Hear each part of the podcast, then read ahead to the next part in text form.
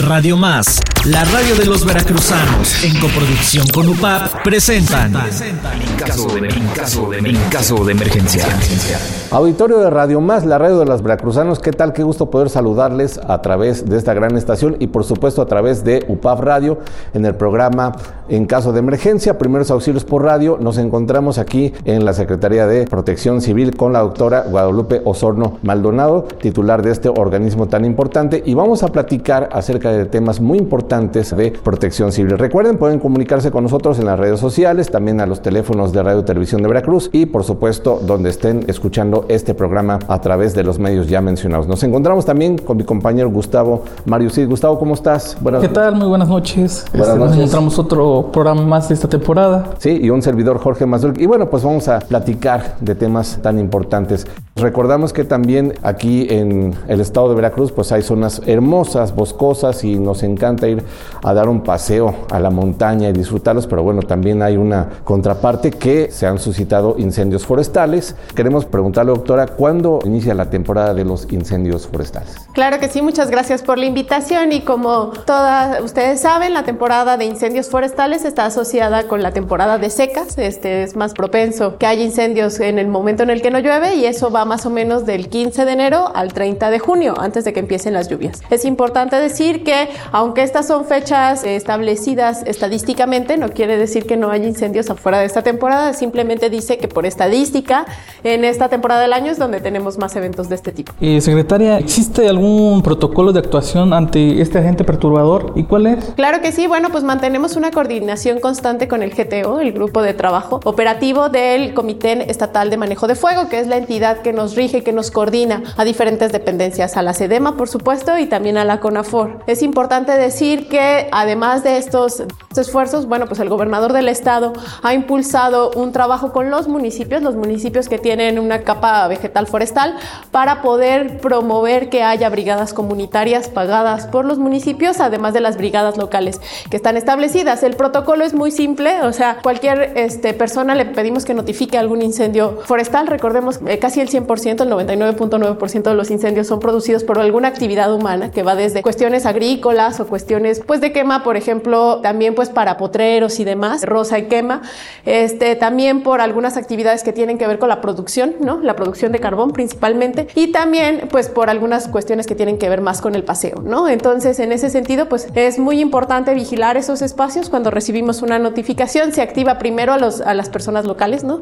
Las y los propietarios de los predios son los primeros respondientes y después se va escalando dependiendo de cómo se vaya necesitando el apoyo en un sistema de eh, subsidiariedad, que quiere decir que en el caso en que se vean rebasadas las capacidades, bueno, pues entra el municipio y en caso de que se vean rebasadas las capacidades entra el Estado. Hemos adelantado un poquito este proceso para tener personal presente para hacer que se contengan más fácilmente, más rápidamente y eso implica que, bueno, pues el número de hectáreas haya disminuido significativamente desde 2019 a la fecha. Sí, hemos escuchado precisamente este punto tan importante que usted menciona, doctora, que el porcentaje es muy mínimo por la eh, rápida respuesta cuando suceden los incendios forestales. Actualmente, ¿en, ¿en, qué porcentaje nos encontramos aquí en el estado de Veracruz comparado con toda la República Mexicana? Bueno, pues tenemos una respuesta muy pronta y eso hace que, a pesar de que sí tenemos un número importante de hectáreas de bosque, no estemos en los primeros estados año con año de esta incidencia, particularmente en el tema de, de número de hectáreas. Es importante decir que, por ejemplo, el año pasado tuvimos casi 300 incendios forestales en diferentes momentos de diferentes magnitud, pero afortunadamente pues los más grandes que tuvimos no pasaron de las 144 hectáreas, ¿no?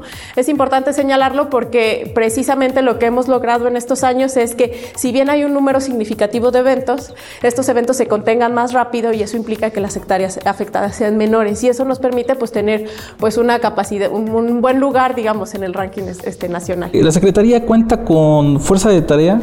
Sí, bueno, pues tenemos personal que ha hecho los cursos correspondientes para ser combatiente forestal. Es importante decir que no tenemos el número de brigadistas, ¿no? Es un número significativo de brigadistas, no tenemos una brigada. Sin embargo, la SEDEMA y la CONAFOR son las entidades que sí tienen sus brigadas este, pues establecidas, que son pagadas y que tienen un, proceso y que tienen una atención directa. Eso no quita que nuestros compañeros, especialmente, pues tengan algo de conocimientos y permitan que puedan entrar a combate en algunos momentos. Pero es muy importante señalar que además de estos más o menos 300 brigadistas entre la CONAFOR y la SEDEMA, pues contamos con las Fuerzas Armadas, particularmente la, la Secretaría de la Defensa Nacional, que con el plan de N3 apoya principalmente ese tipo de cuestiones, a las actividades de combate y bueno, también las brigadas municipales y comunitarias y que también hemos visto en estos años gracias al impulso del, del gobernador, o sea, con un acuerdo que establece con estos municipios, pues el número ha subido significativamente y eso nos ha permitido también reducir el número de hectáreas porque de aquí a que la brigada de CONAFOR sale de banderilla hasta el punto de combate, pues puede pasar varias horas, ¿no? Y el que sea gente local, pues permite que esa atención sea pues más oportuna. Es muy importante que la ciudadanía sea involucrado en el ambiente de las brigadas, ¿no? Sí, es, un, es, una, es una cuestión muy importante y no nada más para temas de, de, este, de combates forestales. Es importante saber que, que, la gente que vive en el bosque pues lo ama, lo cuida y que por eso es importante la atención. También hemos visto en algunos eventos que se han dado, al menos aquí en la zona del cofre de Perote, pues a ciudadanía involucrada desde Jalapa, ¿no? O sea que van a hacer los apoyos correspondientes pues a los, a los diferentes combates que se tienen que llevar, o sea, y también pues la atención, por ejemplo, pues a la fauna, ¿no? A los animales que están ahí, que tienen ahí algún riesgo en caso de un incendio, sino que también pues la participación también por medio de las brigadas comunitarias de protección civil, bueno, pues en el lugar donde hay incendios de este donde hay este incendios forestales, pues participan también en los incendios y también este en los de pastizal, ¿no? Que si bien el ecosistema de pastizal es pues mucho es está más afectado que un ecosistema este forestal, pues de todas maneras los incendios pues se pueden alargar mucho y ahí pudieran causar afectaciones o a población o también pues a ganado, ¿no? Principalmente. Ante un incendio forestal, cuando se sucede en, en esos momentos, ¿quién sería el, el, primer correspondiente? Sí, bueno, pues quien primero tiene que atender el, el, tema de los incendios y que además estamos, estamos capacitados, ¿no? Como parte del Comité Estatal de Manejo de Fuego se hacen capacitaciones para este, pues los propietarios principalmente, ¿no? Digamos que quien tiene más eh, forma, la forma más cercana de llegar, pues son las localidades. Y en algunos casos, pues hablamos de, de predios que son ejidales. En ese sentido, bueno, pues el ejido tendría que ser el primer respondiente o en caso de que sea pequeña propiedad o, mediana propiedad, pues el propietario, ¿no? O sea, el propietario con algunos equipos ya sea de, colaboración o incluso pagados, pues tendría que hacer el primer combate. Posteriormente, bueno, son las fuerzas municipales también por el tema de la cercanía, ¿no? O sea, eso que hablábamos hace un rato. Y pues gracias a estas brigadas municipales que están formadas, que están capacitadas y que tienen herramienta gracias al apoyo de los municipios, pues nos permiten atender de mejor manera.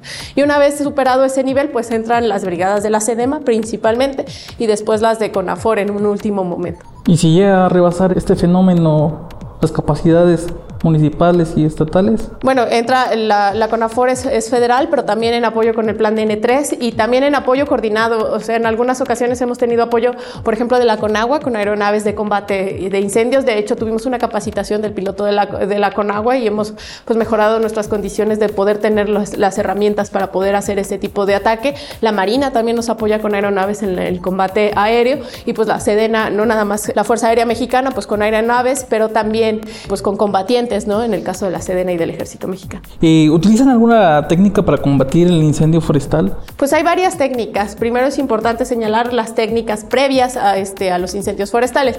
Digamos que los ecosistemas necesitan en cierto nivel de fuego, ¿no? Están acostumbrados a cierto nivel de fuego. Es más, hace unos días este, me platicaba el secretario de la SEDEMA que hay un árbol que no hay en, esta, en, este, en estos espacios, pero que justamente solamente pues, pues se puede reproducir si hay un, pues, una participación de fuego.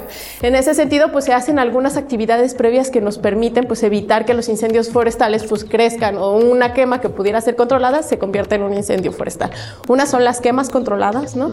O sea, quemas que se hacen de manera preventiva para eliminar la capa de este combustible que hay naturalmente. O sea, como combustible nos referimos a pasto, a hierbas, a, a hojas que se caigan de los árboles que con el paso del tiempo pues, se van secando y más después de los inviernos, ¿no? O sea, las heladas de invierno también pues secan mucho la, la, la vegetación y pues con los calores de las suradas, ¿no? Entonces, cuando hay esas condiciones, pues se quema de manera preventiva, también se hacen brechas contra fuego, ¿no? Que son espacios en donde se abre la vegetación, se quita la vegetación para, para evitar que, el, que un incendio se pueda pasar de un lado a otro, también se hacen podas, ¿no? O sea, de algunas ramas o así, que eviten que, que pues esas ramas después se conviertan en combustibles. En la hora del combate, pues lo que se hacen son brechas contra fuego, ¿no? Se hacen las brechas para evitar que se extienda más, o también se pueden hacer algún otro tipo de contrafuego Y es importante señalarlo porque muchas veces cuando hemos tenido visitantes, o bueno, más bien, este, pues gente que quiere participar en el combate, particularmente en la ciudad, pues de pronto dicen, no, es que estaban las llamas a cinco metros y estaba ahí el, brigadista y no estaba haciendo nada, es más, ellos están prendiendo, ¿no? Pues es importante señalar y, que, y hacer pues, mucho más popular que hay una técnica de combate que se llama el contrafuego, que justamente es prender de manera controlada de un momento para que entre los dos fuegos se encuentren y de esa manera se extinga no crezca más el, pues el espacio quemado, ¿no? Principalmente. Doctora Guadalupe Osorno, también queremos preguntarle, bueno, si nos puede dar algunas recomendaciones a nosotros como población que nos encanta visitar las zonas boscosas, más cuando pues es eh, época de nevadas entre pues diciembre, enero, febrero y que nosotros disfrutamos un fin de semana, pero ¿qué, qué consejos usted le podría dar a la población para que no se hagan estos incendios? Pues muy importante, no, este, en temporada de incendios no prender fogatas, ¿no? Y si se van a prender, que se haga en un espacio limpio, o sea, eso quiere decir quitar toda la vegetación que esté, que se haga una cobertura, o sea, que se le haga un, pues un espacio con piedras y demás para evitar que eso se pueda encender. La otra es muy importante, si se prenden fogatas, nunca dejarlas solas, o sea, es mucho más fácil combatir una, una fogata que de pronto crece a un incendio forestal más grande. Entonces, eso. Y es muy importante también el tema de la basura, o sea, porque, bueno, por una parte contaminamos y eso, pues en un espacio natural de tanta belleza, pues es bastante feo, ¿no? O sea, ir y dejar basura. Pero además eso es un combustible, ¿no? Papeles y demás, o algunos cristales se pudieran este, convertir en, combustibles. Y bueno, principalmente pues no fumar, ¿no? O sea, no prender cerillos, no aventar los cerillos. O sea, cuestiones que se nos hacen básicas, pero que también estamos muy acostumbrados al ambiente urbano y de esa manera pues se nos puede olvidar que no estamos en las mismas condiciones, que un cerillo que tiras en el pavimento y se, se apaga o una brasa o un cigarro, pues en el bosque pues puede provocar una afectación mayor. Algo muy importante, ¿a dónde reportamos estos incendios forestales? Bueno, pues tenemos una vigilancia constante, tenemos nuestro número de emergencias estatal, el 911, y también tenemos el 800 incendio, que es un número nacional que, en donde se suben los reportes de incendios. ¿no?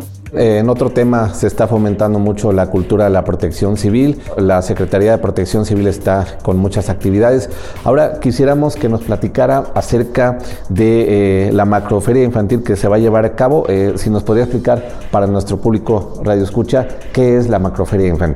Claro que sí, con mucho gusto. Pues es una iniciativa del gobernador del estado, el ingeniero Cuitlagua García, de unificar y de tratar de congregar los contenidos que tenemos todas las dependencias enfocados al autocuidado de niñas y niños. Es por eso que durante el mes de abril del año pasado, pues en una plática con él surgió la iniciativa de pues conjugar diferentes dependencias como salud, educación, medio ambiente y este, seguridad pública, entre otras, pues para poder llevar a cabo estas actividades que tenemos para niñas y niños de una manera coordinada, de una manera este, pues en un mismo espacio y se creó la macroferia Aprendo a Cuidarme. Este pues es un desarrollo más de lo que nosotros tenemos ya un producto hecho que es la, la Feria Infantil de Protección Civil, que son diferentes actividades que se tienen para niñas y niños que se llevan a las escuelas, pero pues en el contexto de COVID pues no habíamos podido llevarlas a las escuelas, ¿no?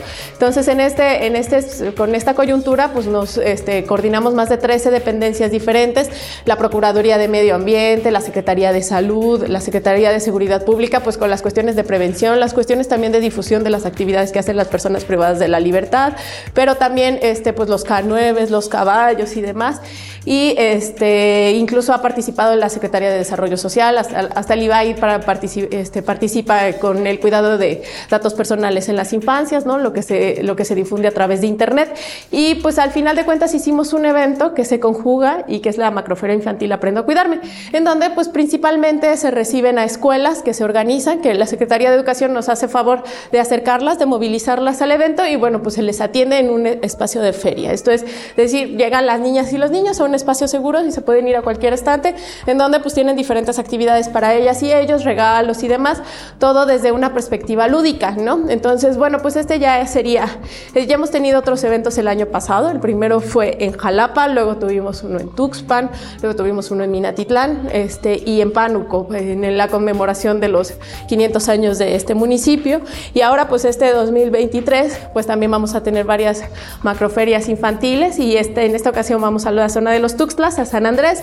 Vamos a estar del 16 al 19 de febrero en, este, en San Andrés, en donde esperamos este, recibir a niñas y niños de diferentes municipios. O sea, si bien es una actividad pues, que muy, puede muy cercano ir la gente de San Andrés, pues la idea es que también se pudieran acercar de Santiago, ¿no? de Guayapan de Ocampo, de, este, de Catemaco, para pues poder llevar a cabo estas actividades. Este, pues van aproximadamente más de 100 funcionarias y funcionarios públicos de diferentes dependencias y pues ya traen una dinámica de trabajo muy importante, ¿no? O sea, muy, muy, este, muy cómoda, muy agradable, precisamente enfocada pues en la atención a niñas y niños.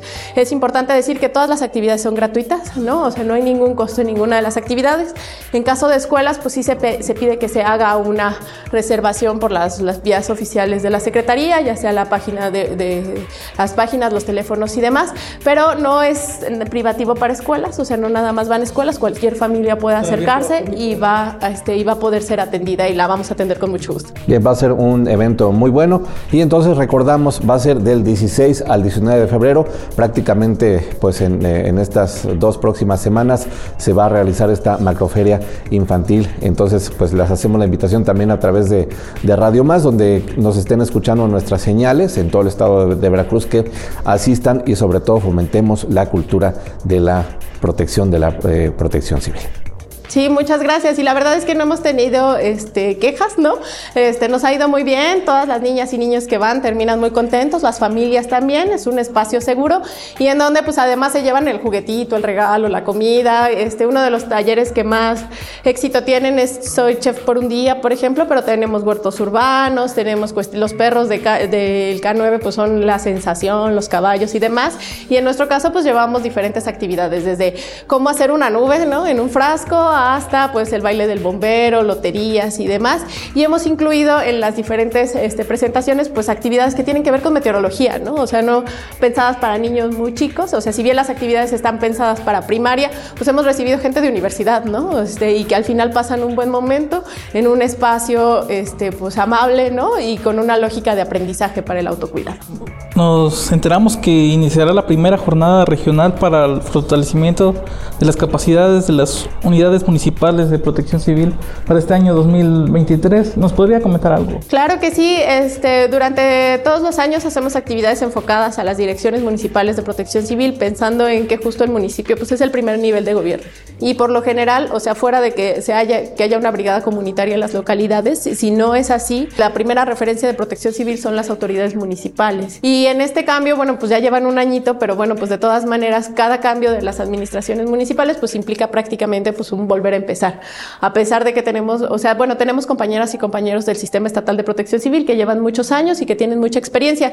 Sin embargo, pues en algunos casos pues llega gente que pues tiene mucha voluntad y mucha vocación, pero no necesariamente tiene los conocimientos técnicos, ¿no? Y es por eso pues que hacemos estas jornadas de acercamiento, de capacitación a las, a las autoridades municipales. El año pasado, justo con el, uh, con el inicio de las administraciones municipales, hicimos una jornada igual durante, este, en todas las regiones del estado que estaban enfocadas a dos cosas. Una, promover este, los cuadernillos de la caja de herramientas para las unidades de protección civil, que es este, unos cuadernillos que elaboramos aquí, que se imprimieron y que se repartieron a alcaldes, este, alcaldesas y directores y directoras de protección civil, en donde vienen pues todas las obligaciones y todas las relaciones que se tienen que establecer de trabajo con la Secretaría. O sea, desde cuestiones que tenían que ver con la prevención, la identificación de los riesgos, el atlas, el atlas de riesgo, hasta cuestiones de atención, cuestiones de entrega de insumos y demás, ¿no? Entonces ese, ese ejercicio fue, muy importante porque fue una manera de darles la bienvenida. Ahora sí que bienvenida a Protección Civil. Esto es lo que tienes que hacer.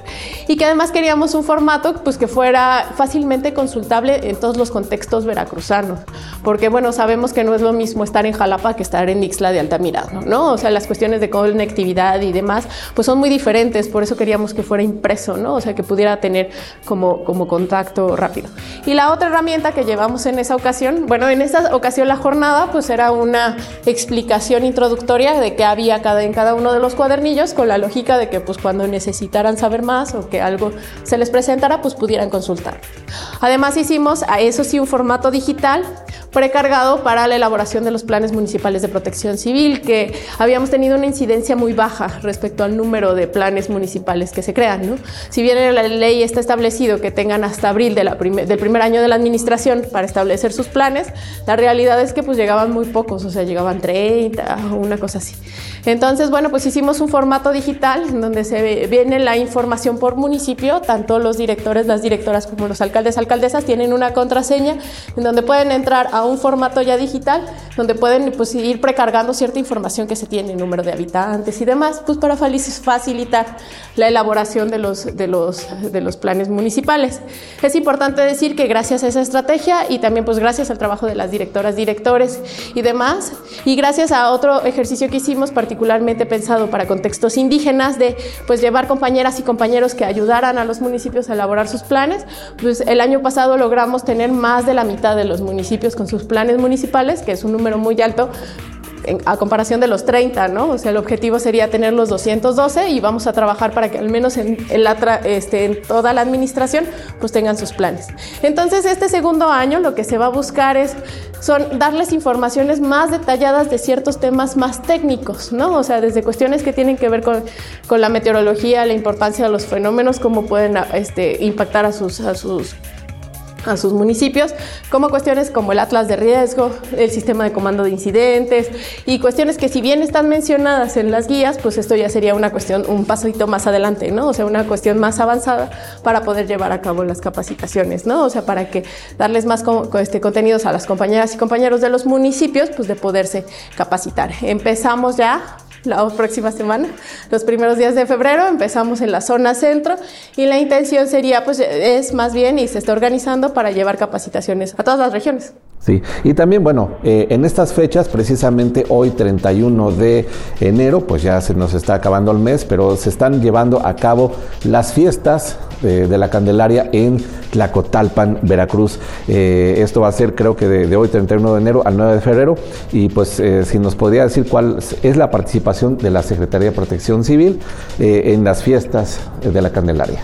Claro que sí, bueno, pues tenemos este, una participación de manera coordinada, se han hecho reuniones preparativas para este momento que involucran a las autoridades locales, por supuesto, a las fuerzas de tarea locales como el ayuntamiento, las personas voluntarias, los cuerpos de bomberos y demás, pero también la colaboración del Estado. En ese sentido vamos, este, va 20 personas de la Secretaría de Protección Civil, acompañadas de más de 300 personas de seguridad pública, por ejemplo, gente de salud que también están en las cuestiones de, que tienen que ver con atenciones prehospitalarias, si alguien se siente mal, si alguien este, resulta lastimado y demás, y pues las diferentes dependencias ¿no? que conforman pues este, la fuerza de tarea que se tiene que coordinar y es por eh, parte de las tareas, de los trabajos que se llevan, son precisamente de coordinación bajo una lógica de sistema de comando de incidentes. Esta, esto de sistema de comando de, de incidentes es una manera en la cual nos podemos organizar entre todas las fuerzas de tarea que, se llevan, que llevan a cabo una función, pues para no repetir actividades, este, no, no, no este, desgastar este, atenciones, pero también para que este, esta repetición luego pudiera generar que no se atiendan algunas cosas.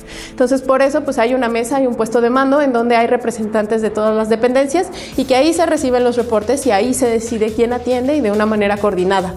Entonces, bueno, pues vamos a establecer el sistema de comando de incidentes ahí en Tlacotalpan este, y vamos a estar trabajando de manera coordinada con las, con este, con las otras actividades. El gobernador del estado ha informado que son más de 500 personas que estamos colaborando pues, en la atención y para llevar a cabo este, pues, que se tengan actividades seguras, ¿no? O sea que si bien sabemos que es una, una fiesta que implica pues un nivel de riesgo, ¿no? O sea, por el tema de los toros y por el tema del río y demás, pues que la gente se pueda ir con una bonita experiencia y no con una tragedia, pues este, en, en esas fechas, ¿no?